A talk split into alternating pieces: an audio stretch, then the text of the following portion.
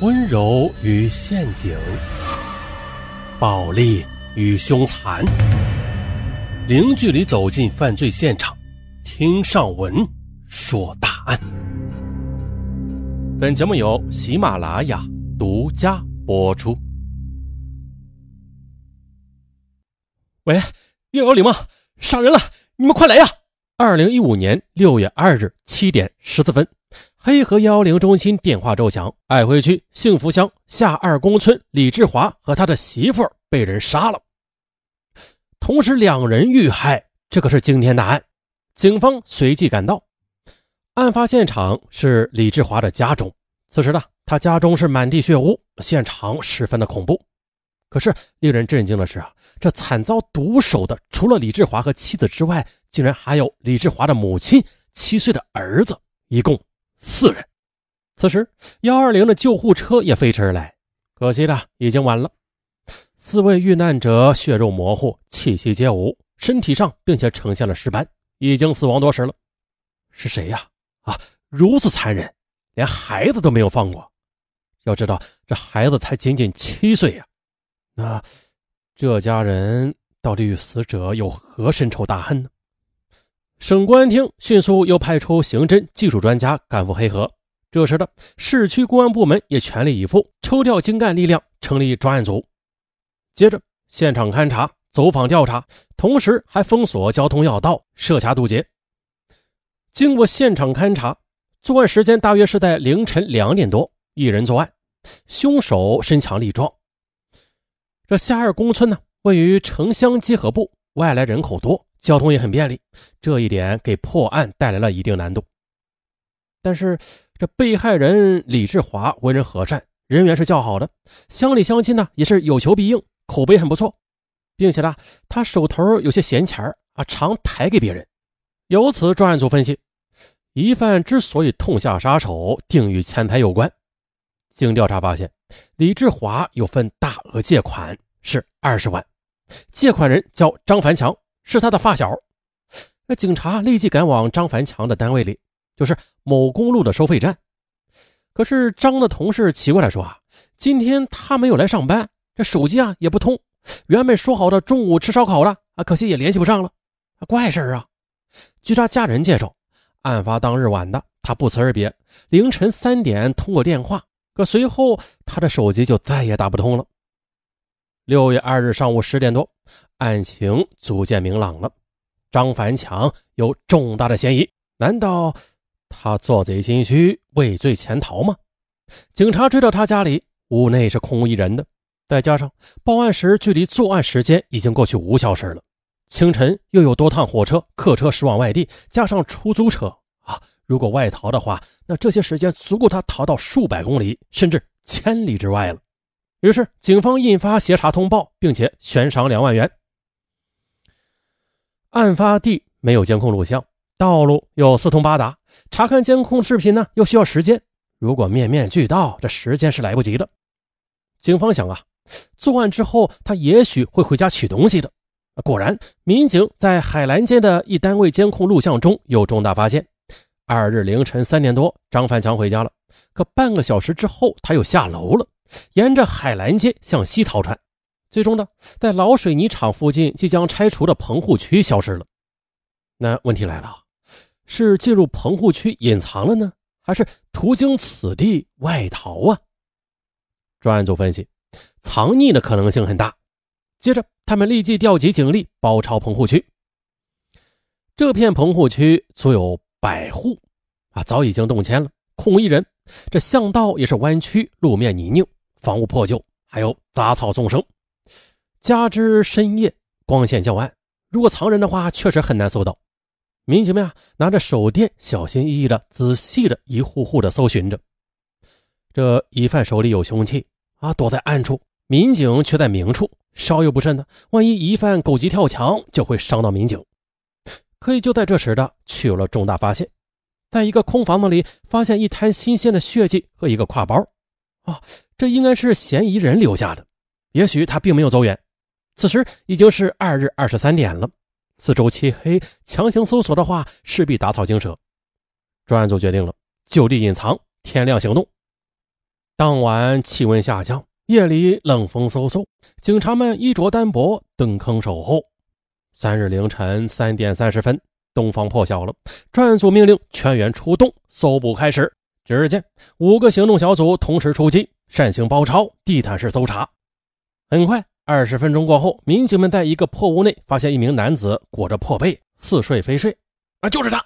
这一声断喝，疑犯浑身哆嗦啊，没有任何反抗，就这样束手就擒了。由于作案时犯罪嫌疑人身上被玻璃划伤，这血迹还未干，被擒之后他有一身酒气，不知是害怕伤口疼啊，还是酒精的作用。或者是寒冷，他一直在瑟瑟的发抖着。嗯，见他站立不已，啊，民警啊带他去医院做了检查，结果并无大碍。啊，就这样的，张凡强被擒了。警察问他，知道为何被抓呀？知知道，我我杀人了。据张凡强供述的，他是下二公村人，与被害人是发小，两家相距三百多米。那。这个农家子弟为何沦为杀人凶手啊？在同事眼里，他安分守己、不喝不赌的啊；在亲友眼里，他老实本分、不招灾也不惹祸。翻开他的履历表，求学、务农、工作，一路也都是顺风顺水的。还有啊，二十二岁时被公路收费站录用了，从此便跳出农门，端上了铁饭碗。还有啊，在工作中他很认真，比如有警方围追堵截犯罪嫌疑人时啊，要到收费站设卡。作为收费站的副站长，他常与警察打交道，态度也是十分热情啊，经常的为警方提供方便。就是这样一个人，六月三日，就在他束手就擒的那一刻，几个警察一下子都同时认出了他。哎，怎么是你啊？张凡强无言以对。这一个老实人，他为何会走向犯罪的道路呢？这事儿啊是这样的，二零一零年的一天。他打开电脑，无意中进入一个非法网站，搞地下黑彩，美其名曰叫“实时彩”，中奖率很高啊，很有诱惑力。于是呢，他按捺不住好奇心了，便加入了其中。这种黑彩十买九输的，不可能发财，不然人家开那个网站的目的是什么呀？啊，给你送钱吗？可是呢，张凡强他却是像中了邪，越输越买，越买越输，由小打小闹。到一掷千金，要知道他当时的工资还不到两千元呢。父母养奶牛，年收入五到六万元。这村里又没有银行，卖了牛奶，老人呢把钱又存到银行里，陆陆续续的存了二十万元了。大家想想，这得多少年的辛辛苦苦才能攒下来二十万元呢？这不，两年前，父母想给小儿子买房子，让大儿子张凡强去取钱，可没想到他吞吞吐吐的说。这这钱呢，借给同事了。可是不久的，父母又催啊，钱还是拿不回来。见老人急了，他才说了实话：这钱呢，都输了。哎呀，闻此言，二老惊呆了。天哪，二十万呐！你这是咋输的呀？张凡强不肯说。年近花甲的父母气得直哆嗦。这赚钱多不容易啊！啊，这养奶牛，它是个辛苦活啊。一年四季，无论刮风下雨，父母都得三四点钟起来挤奶。白天父母又放牛，晴天一身汗，雨天两脚泥。晚上又忙到很晚。这二十万就是这么来的啊！被你输掉了。张凡强他也很懊恼啊啊！他知道自己不对，保证啊，今后不再赌了。就这样呢，老实巴交的父母原谅了他。哎，不买了，不买了，以后绝对不买了。他不止一次这样下决心，可是呢，每当坐到电脑旁，他便管不住自己了。有一次呀，他把房产证拿去抵押，贷款五万元，很快的就输光了。他的房子先后的三次抵押，为了赌，他吃的很简单，穿的很一般，省下钱呢，就丢到网络的黑彩这个无底洞了。实在是没钱了，就跟人借。有一次的，他跟一位熟人撒谎，说弟弟结婚急需要五万元。对方信以为真，借给他五万元。孰料啊，钱还没有捂热呢，就打了水漂。据张凡强事后交代，这买彩也真是邪门了。